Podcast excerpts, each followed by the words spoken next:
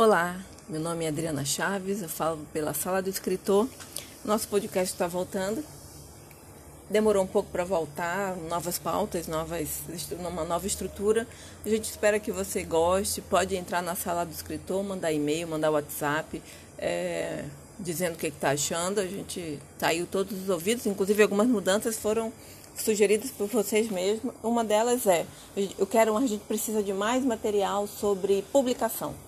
Então, nossa primeira, nosso primeiro podcast de hoje vai ser justamente sobre isso, desse mês, né? Ah, como se apresentar uma editora. A primeira coisa que você tem que fazer em relação é você fazer uma pesquisa. Não sai mandando para uma editora, para qualquer editora o teu material a editora que você tem que saber, ah, eu vou escrever ficção científica, beleza. Aquela editora, editora publica ficção científica, ela publica terror, mas necessariamente ela publica ficção científica. Você pode até mandar um e-mail perguntando se ela tem interesse em originais do, do, do subgênero que você trabalha. Ah, não sai simplesmente mandando. Eu já trabalhei editora, a gente recebia é, e-mails com, com livros que a gente nunca nem consideraria, porque não tinha nada a ver com o escopo da, da, da, das publicações. Então, dá uma investigada. Dois, ela é uma especialista, ela de repente tem um livro de romance policial, não tem mais nenhum. Então, é interessante para você, ela tem público, quem gosta de romance policial considera essa editora, vai, sabe, vai em busca de, dos, escritores dessa editora, fala com os escritores nacionais dessa editora. Manda mensagenzinha, diz, e aí, vocês recebem os royalties, como é o tratamento, como, como é a, a, a, o que você recebe em troca, como é a atenção que eles te dão depois de publicado. Manda para a editora perguntando também como é o tipo de publicação que eles fazem, é uma publicação paga, é uma prestação de serviço, portanto, é uma publicação tradicional. Ah, pode ser publicação tradicional, quais são os critérios que eles elegem? Pesquisa antes porque quando você quer trabalhar em alguma coisa, você simplesmente não abre o, o sistema de, de, de, de vagas de algum, de algum portal e sai mandando para todo mundo. Se você é engenheiro, você vai mandar a tua vaga para direito, para o pessoal de direito. Então, você tem que, que limitar, limitar o máximo possível para aumentar o máximo possível a tua chance. O segundo passo é o teu material, ele precisa estar tá revisado e analisado. Não adianta você simplesmente parei de escrever agora, pronto, terminei. Não, você tem que dar um tempo dele descansar, volta, vai reler, vai, vai ver os pontos principais de uma estrutura narrativa, analisa o, seu o teu personagem. Essa, esse não é análise final, porque você é uma análise contaminada necessariamente mas você já é um já é alguma coisa. Tem que ter essa análise aí que vem do autor. Se o autor não puder analisar a sua própria obra, ele está num nível de maturidade muito grande. Ele só não tem análise profissional. E aí ele busca, eu buscaria análise profissional ou a leitura crítica, buscaria um beta, faria o trabalho direitinho para o mais importante que vocês têm que entender é quando o teu material chega lá na editora ele tem que estar o mais finalizado possível. Porque a editora pode dizer bem assim olha a premissa desse cara é muito boa só que esse livro vai demorar um, uns dois três meses só no processo de edição. Ah, não estou nem falando ainda de revisão gramatical estou falando de mexer com a história tá? Problemas sérios na história mas a premissa é boa. Ela não vai pegar porque quanto mais tempo ela fica com o teu livro na mão, mais sem publicar, maior é o gasto dela. Ela está gastando tempo e hora de trabalho dos profissionais ah, e não está tendo retorno. Então, quanto mais finalizado ele está, mais rápido ele volta para sua mão.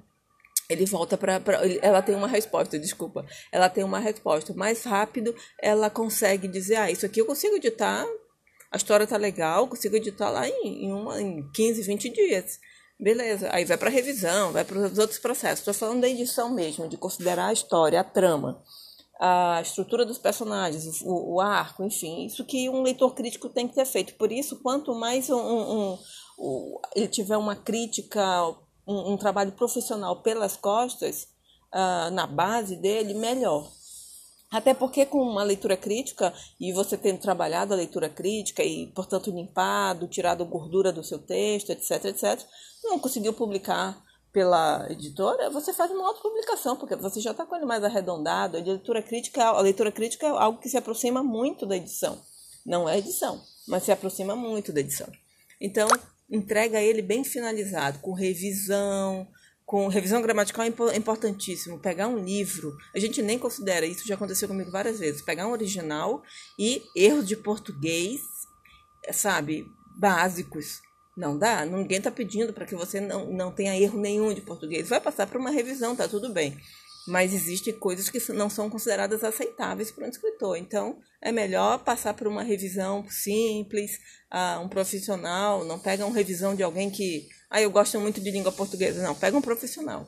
Uh, e pede a revisão e faz a revisão. Ou seja, deixa seu livro bem preparado, porque ela vai, se ela for aprovada, se ele for aprovado, ele, esse original vai passar por todos os processos de novo, mas está tudo bem é, é assim, quando, ótimo, mais, mais pessoas pensando e trabalhando tua obra. Quanto mais, mais cabeças, melhor.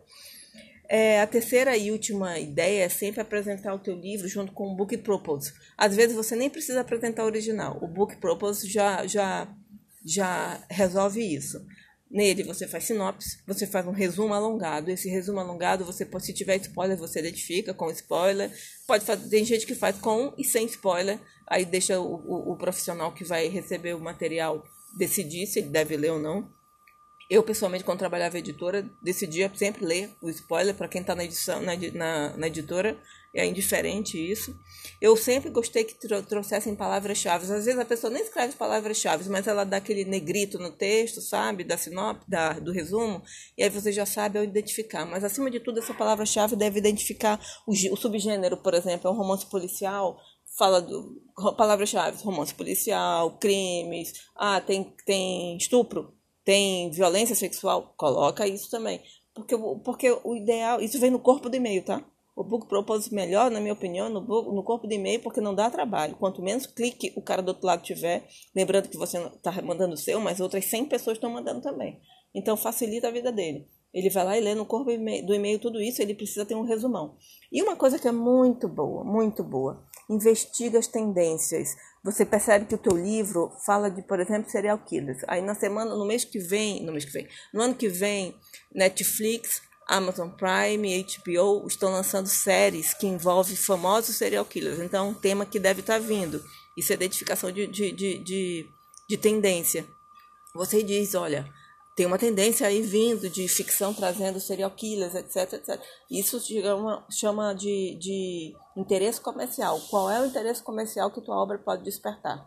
Ah, tua, minha obra é baseada num crime que realmente aconteceu em São Paulo, por exemplo. E aí você sabe que tu tens um público forte, que é o público de São Paulo. Ah, uma obra de um, minha obra fala sobre um criminoso que percorreu todo o estado do Nordeste ah, e fez a polícia de tonta por um tempão.